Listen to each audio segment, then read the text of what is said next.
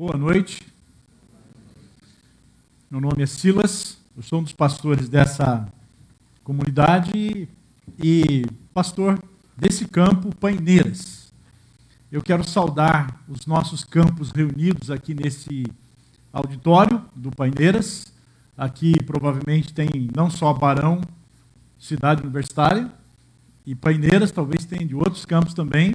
Eu posso olhar aqui ver uh, pessoas que eu conheço, algumas talvez não, por isso me apresentei, sou Silas. É?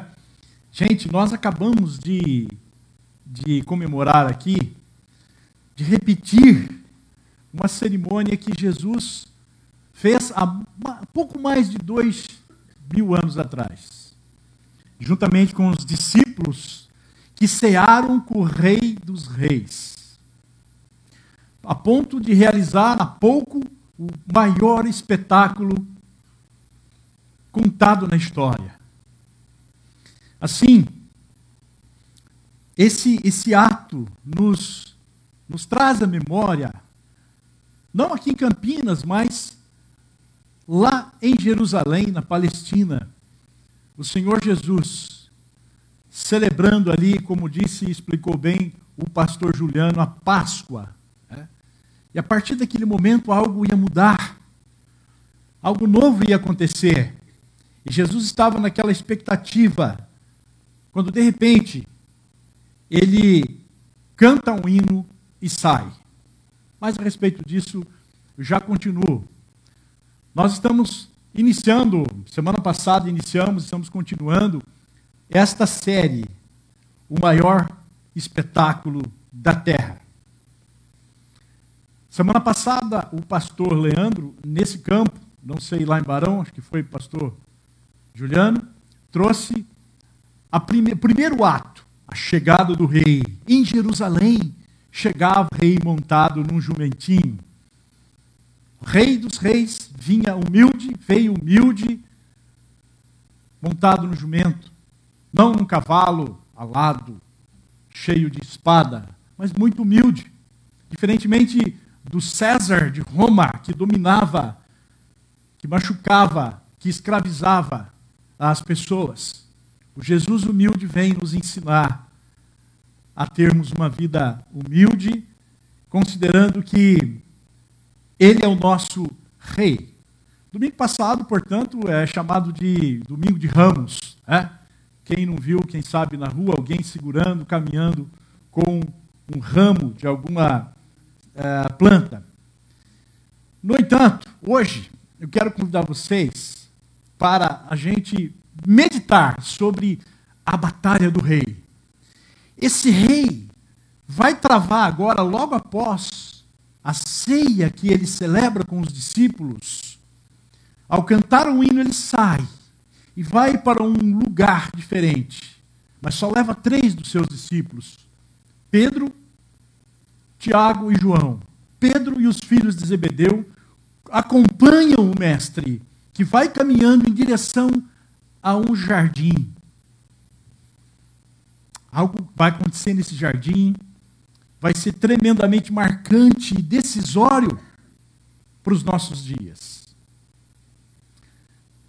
Eu quero ler então o texto de Marcos, porque a partir de agora, ah, ou melhor, desde desde a primeira mensagem, nós estamos usando o Evangelho de Marcos para nos guiar a entender como esse grande espetáculo, o maior espetáculo do mundo, que vem através do rei, acontece. Agora, vamos ler então o texto de Marcos, capítulo 14, que diz assim: Então foram para um lugar chamado Getsemane, observe esse nome. E Jesus disse aos seus discípulos: Sentem-se aqui enquanto eu vou orar. Levou consigo Pedro, Tiago e João e começou a ficar aflito e angustiado. Eles disse: A minha alma está profundamente triste, numa tristeza mortal. Fiquem aqui e vigiem. Essa é a batalha espiritual essa é a batalha mais importante de toda a história. Lá estava o Rei dos Reis, naquele jardim, naquele jardim expressando toda a sua angústia e tristeza. Por que será? Havia saído de um momento até jubilante e alegre da ceia para aquele momento, naquele lugar, naquele jardim, aonde ele expressa ali toda a sua tristeza. A palavra Getsemane é bem apropriada, uma metáfora para esse momento. Era o Monte das Oliveiras, o Jardim das Oliveiras, aonde se costumava, era um lugar muito bom para se descansar, para meditar, para ensinar e para orar também. E não foi a primeira vez que Jesus estivera naquele lugar. Era muito comum. E a palavra Getsemane significa é, prensa de oliva.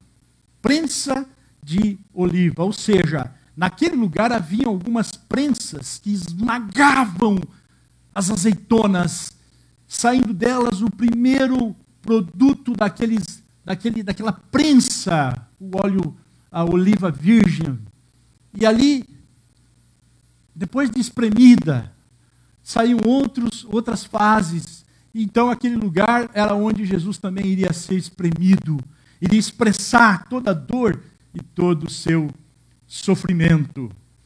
Bem, gente, falar de dor e de sofrimento é algo bem comum a todos nós. Enquanto eu estou falando aqui de angústia, de tristeza, eu estou falando de algo que você tem vivido, que você viveu, o que você conhece alguém que viveu. O jardim pode ser um lugar delicioso para a gente descansar, lindo para se ver, lugar excelente para orar. Mas ele também pode ser um lugar terrível, onde agonizamos, expressamos a nossa dor. Talvez assim, deixa eu dar um exemplo.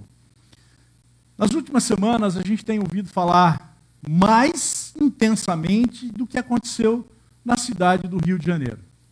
Sempre estamos ouvindo coisas, notícias terríveis, mas dessa vez parece que não acaba a angústia do que está acontecendo no Rio de Janeiro. A partir daquela segunda-feira, onde uma grande chuva, uma forte chuva, trouxe um caos na cidade do Rio de Janeiro. Aquela cidade que é chamada de. O Jefferson e a Alessia de lá, né? Cidade maravilhosa, né? Talvez até alguns queiram cantar a música. Cidade maravilhosa, que tem o Corcovado, tem as praias lindas, tem lugares geograficamente falando maravilhosos. Mas ao mesmo tempo, você tem a criminalidade, você tem a, a, uma gestão é, totalmente ruim e interesseira, no sentido de que governadores e mais governadores têm só usado o dinheiro público para enriquecer-se a si mesmo, deixando a, a, o povo sem hospitais, gerando, portanto, sofrimento na vida do povo. Mas, recentemente, essa chuva que veio com uma cidade totalmente despreparada para uma tragédia dessa gerou muita dor e sofrimento na vida de pessoas, culminando em algo terrível que aconteceu numa das comunidades, gerando ali. Ah, olha só. Gerando ali mortes, mais de 20 pessoas morreram naquele, naquela tragédia que derrubando ah, caindo um prédio que fora construída sem legalidade pelas milícias do Rio de Janeiro, causou mais de 20 mortes. Mas o que chocou muito, muito mais ainda foi que o exército que estava naquela cidade para proteger as pessoas cometeu um erro profundamente angustiante e desesperador, fuzilando um pai de família 80 tiros uma mãe, uma esposa ali vendo seu marido ser fuzilado injustamente. Pois é, gente, é assim. Essa é uma ilustração do que acontece nesse mundo em que vivemos, nesse mundo instável que vivemos. Para dizer o seguinte: Jesus, o que Jesus faz? Como ele lida com a dor e com o sofrimento que você e eu lidamos no cotidiano? Ele lida, ele, o rei batalha em oração. A batalha do rei acontece no contexto da oração. Que lindo isso, gente. O Mestre, o Senhor Jesus, nos ensinando a lidar com a dor e o sofrimento no contexto da oração. Ali é uma batalha espiritual. Ali, o Cristo Rei nos ensina a lidar com as nossas angústias, com as nossas dores. Eu posso olhar para Jesus ali sofrendo muito, mas ele nos ensina a lidar com a dor e com o sofrimento no contexto da oração. Bem, eu me lembro do meu professor, lá do tempo do seminário, grande amigo, mestre Carbosma, que dizia, apesar de todo o seu doutorado, ele dizia com muita simplicidade, que muita gente ora como se toma aspirina, neusaldina. Eu só vou a Deus quando eu estou precisando. Quando eu preciso de Deus, eu tomo a aspirina, eu oro. Mas Jesus não era assim. O Evangelho de Marcos tem três narrativas que mais tarde eu vou explorar. E nessas três narrativas, naturalmente, que não, ele não ora só três vezes, ele ora muito mais que isso. Mas essas três narrativas nos ensinam que Jesus era um homem de oração. Na primeira, em Marcos capítulo 1, versículo 36, ele levanta bem de madrugada e vai orar. Na segunda, em Marcos 6, já no finalzinho da tarde, depois de um dia cansativo, Marcos diz que Jesus deixou os seus discípulos pegarem um barquinho e entrar ali no mar do, da, em direção a Genezaré, e ele foi orar. Mas nada mais diz sobre isso. Então, veja o texto. Diz que é, ele diz para os discípulos: sentem-se aqui enquanto eu vou orar. Esse texto eu já li para vocês. Indo um pouco mais adiante, prostrou-se e adorava. Ajoelhou-se, prostrou-se mais do que é simplesmente ajoelhar, e ele orava. Para quê? Se possível fosse, afasta dele aquela aquela hora e dizia: Abba, Pai, tudo te é possível. Afasta de mim este cálice. Contudo, não seja o que eu quero, mas sim o que tu queres. E ele orava. E ele orava. E ele orava. Porque ele era acostumado a orar, ou seja, era parte da sua vida falar com Abba.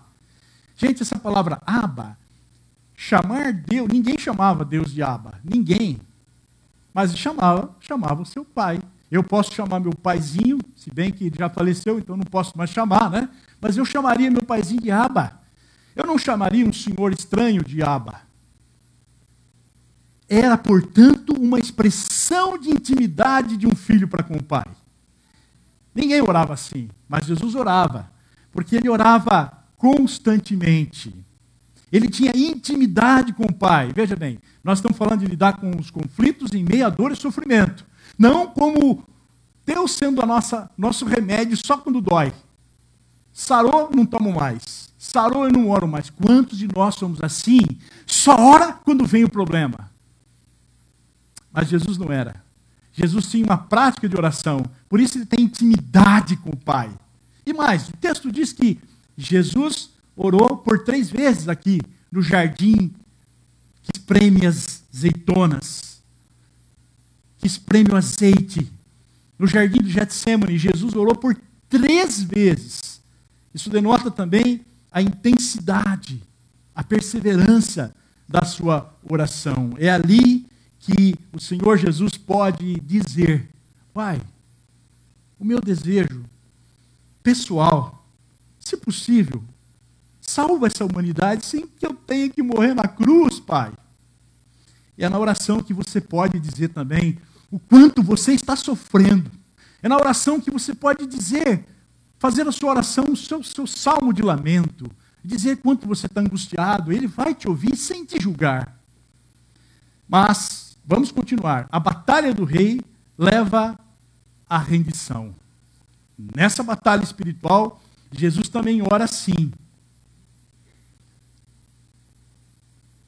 Não, não, não seja o que eu quero, mas sim o que tu queres. Ele se rende. Ele conta o seu desejo, mas ele diz: Eu sei que o Senhor pode fazer todas as coisas. No entanto, eu me rendo à Sua vontade. Ele nos ensinou a orar como? Pai nosso que estás no céu, santificado seja o teu nome, venha o teu reino e. Vamos lá, gente, venha o teu reino e seja. Seja feita a tua vontade. E nós oramos assim, mas quando estamos diante da bifurcação da vida, como é que a gente ora? Senhor, eu quero. O super desejo acontece. E a minha vontade tem que imperar. Como é difícil, como é, é exponencialmente mais dolorido tudo depender da minha vontade, não é? Que a minha vontade é falha. Diante da bifurcação, Jesus não tem dúvida alguma, dúvida alguma.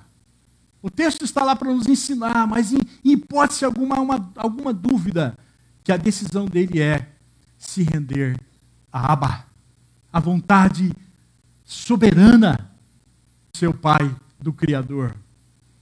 Bem, é fácil falar de Jesus, porque ele é homem 100%, mas também é Deus 100%. Mas ele nos ensinou.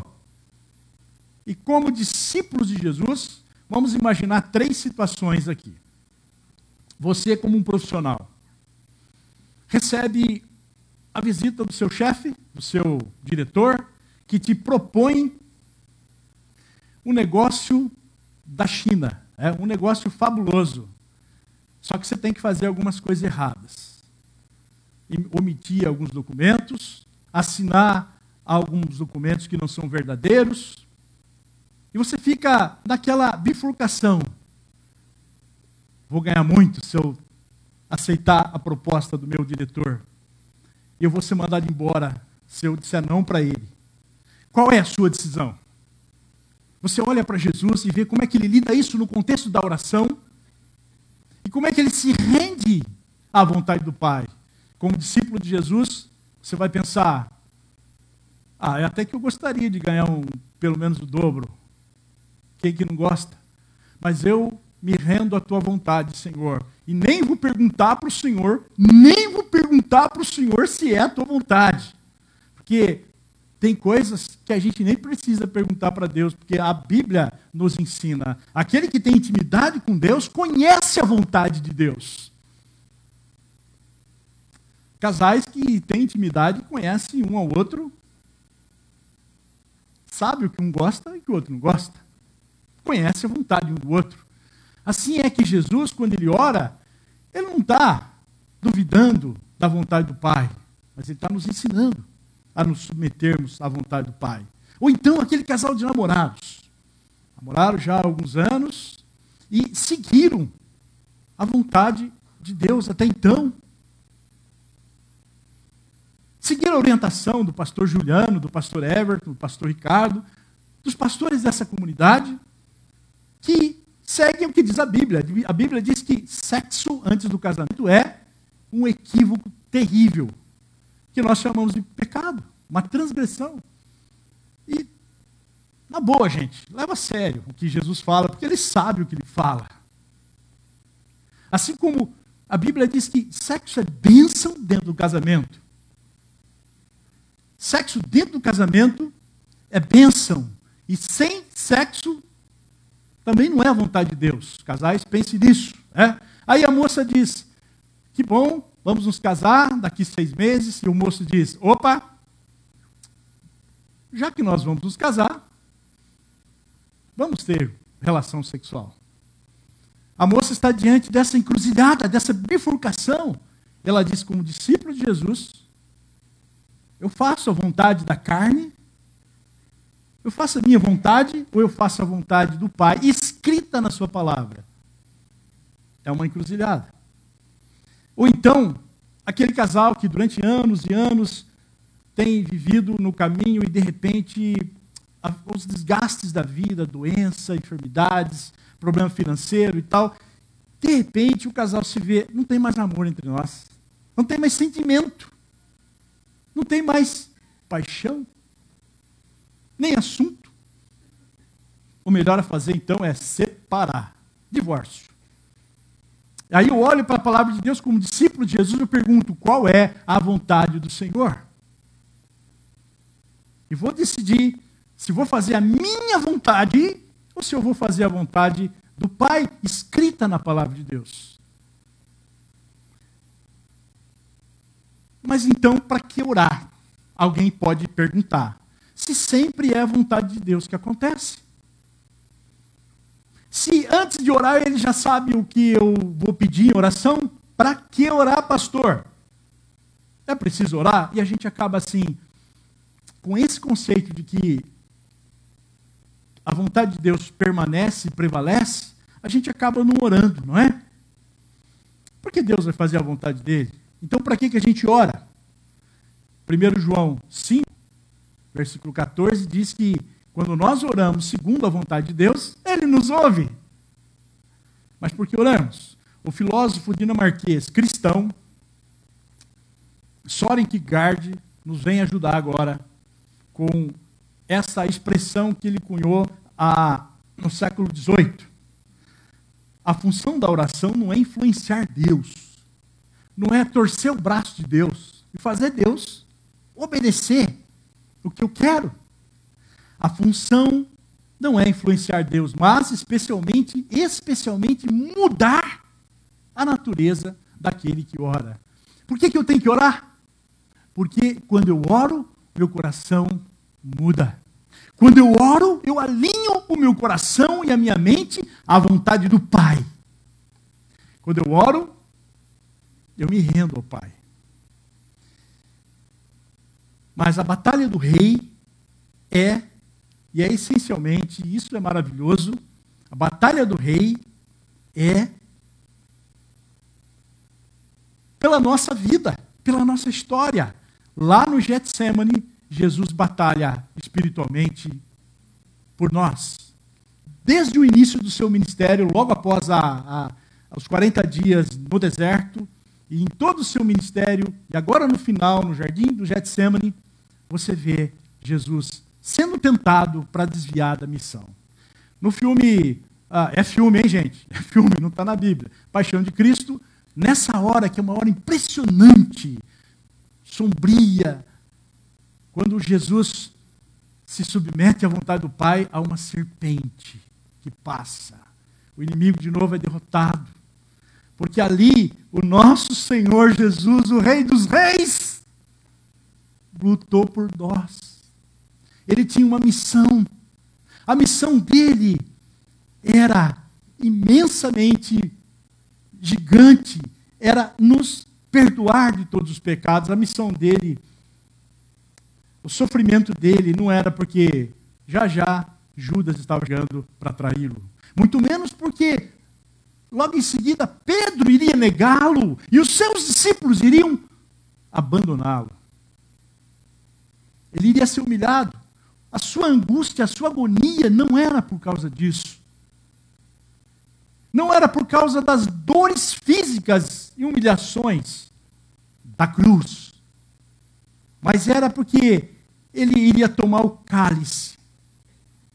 O cálice da ira de Deus estaria sobre ele. A ira que era para ser sobre você e eu estava sobre ele naquele madeiro. E é por isso que ele batalha. Ele batalha por nós. O texto diz que Jesus chegou, viu seus discípulos dormindo de novo e disse: Basta! Chegou a hora. Pronto. Está na hora. Tim Keller, ao falar desse texto no seu livro A Cruz do Rei, ele diz que exatamente nessa hora Jesus está batalhando por nós, para redimir a nossa história. No Getsemane aconteceu a luta que vai, que, que Jesus vence, porque ele se rende ao Pai e porque ele pensa na sua missão. A sua missão era nos alcançar, a sua missão era nos levar ao momento da salvação. Então, quero voltar agora para os outros dois textos em que Marcos relata Jesus orando. Primeiro, Marcos 1, 36. Um dia anterior foi um dia espetacular. Milagres, muita gente sucesso, popularidade. Logo pela manhã, ainda de madrugada, Jesus levanta-se e vai para o monte orar. E ele ora, e não sabemos o que ele ora. Marcos não relata, mas relata que os discípulos, entusiasmados com a popularidade, com a fama, correram até Jesus. Jesus não consertava. Tem muito trabalho pela frente. E Jesus, depois de orar, ele abandona a popularidade e vai em direção à sua missão. As outras cidades que ainda não conheciam, bem como Marcos capítulo 6, versículo 46, que depois de estar com muita gente, fazer milagres, fazer tantas coisas maravilhosas, trabalhar exaustivamente. Ele diz para os seus discípulos: peguem um barco, entrem é, nesse, no lago de Genezaré e vão em direção. Eu encontro vocês lá porque eu preciso de um tempo para orar. Gente, se Jesus ansiava por um tempo para orar com o Pai, por que, que a gente também não faz? Lá os conflitos são resolvidos, as decisões são tomadas. E o texto diz que começou a ter uma grande tempestade, e os discípulos ficaram apavorados. E Jesus foi até eles, repreendeu a tempestade, porque o que esperava lá na frente era um gadareno oprimido por uma legião de demônios. E é só lembrar a mensagem do Everton alguns domingos atrás aqui. Muito bem. Procura na, no nosso site, você vai encontrar. Ou não, não tem, não tem, desculpa. Não tem. Tem a mensagem do Dave que pregou pela manhã. Ok, voltando lá. Então Jesus sai do momento de oração decidido a cumprir a sua missão. Lembra da série On Demand? Que fez tanto sucesso no começo do nosso desse ano, é? Porque nós denunciamos a tragédia que tem sido a nossa cultura do eu no centro e anunciamos Deus, Jesus, o Espírito Santo no controle da nossa vida. É o que está acontecendo, gente. Jesus toma a decisão em função da missão dele, cumprir a missão dele, que é a cruz. A sua grande dor foi porque ele sabia que lá na cruz ele iria clamar, assim como nós começamos aí com o João Vinícius declamando aqui o Salmo 22, onde Jesus vai dizer em um momento: Meu pai, meu pai, porque tu me desamparastes, e pode, pode imaginar, gente, pode imaginar a dor de alguém que nunca se separou do seu pai, e de repente, por alguns segundos, ali na cruz, Jesus se vê no desespero, nas trevas da angústia da separação do Pai, por amor a você e a mim. Por amor a você que está nos vendo pela internet, por amor a todos que se rendem ao Evangelho e deixam Ele ser o Senhor e o Rei dos Reis na sua vida. A oração de Jesus envolve, portanto, rendição e obediência, que leva a gente a se engajar na missão. Você está engajado na missão de Cristo, que te comissionou para a missão que é dele? Então, vamos lá refletir e praticar. Primeira pergunta: que eu quero trazer para você é como você tem batalhado diante da dor e do sofrimento. Você tem se revoltado. Você tem fugido para os entretenimentos. Quem sabe eu não lembrando do problema, eu chego em casa angustiado, vou para o game? Para a televisão? Para a bebida? Você tem lidado com a dor e o sofrimento com o ativismo? Trabalha muito, muito, muito. Quem sabe eu não vou. Eu vou lidar com isso. Ou você tem lidado com a dor e o sofrimento no contexto da oração. Pense nisso. Olha para mim. Seja sincero com Deus. Tome uma decisão que vai mudar a história da sua vida. Bom, em qual área da sua vida você ainda você ainda não rendeu a Jesus? Você pode dizer, ah, tem muitas áreas que eu, eu me orgulho da minha espiritualidade, eu me orgulho da minha humildade. Estranho, né? Mas às vezes a gente se orgulha tanto que em algum momento a gente esconde alguma coisa lá no fundo da gaveta ou do porão. Isso não quero deixar Jesus reinar. O Rei dos Reis, traz o grande espetáculo. Tá bom, mas deixa. É um pecado caprichoso. Deixa que eu cuido. Você já entregou algum, todas as áreas, todas, todas as áreas da sua vida a Jesus? Todas mesmo? Eu estou pausando bastante essa parte para que você se lembre de alguns. É porque é difícil às vezes lembrar. Quando eu guardo muito bem algumas coisas, eu até esqueço onde eu coloquei. Mas elas estão lá. Agora imagine você, você gosta demais de uma de um, de um frango assado. Você não quer que ninguém coma, ninguém veja que você vai comer e você guarda numa gaveta da sua casa. Esquece que guardou lá. O que, que vai acontecer daqui a algum tempo? Talvez seja isso que acontece quando a gente esconde de Deus algumas áreas da nossa vida. Agora, pode ser que você também ainda não se rendeu a Jesus. E eu quero te convidar, se você já se rendeu, rendeu a sua história a Jesus, ao Rei dos Reis, Amém? Que bom, maravilha, ótimo. Bênção. Mas se você ainda não rendeu a sua vida inteira, a sua história, do início ao fim, Rei dos Reis, eu te convido agora a fazer isso, para ver o quanto vai ser bom, o quanto esse peso que está nas suas costas de ser o Senhor da sua vida, de ter o seu, ser a última palavra, de tomar as decisões, sem ninguém, vai sair, vai ser leve, porque ele vai levar sobre si o seu fardo. Convido você a baixar sua cabeça agora e fazer isso. No contexto da oração. Entregue. Entregue. Entregue.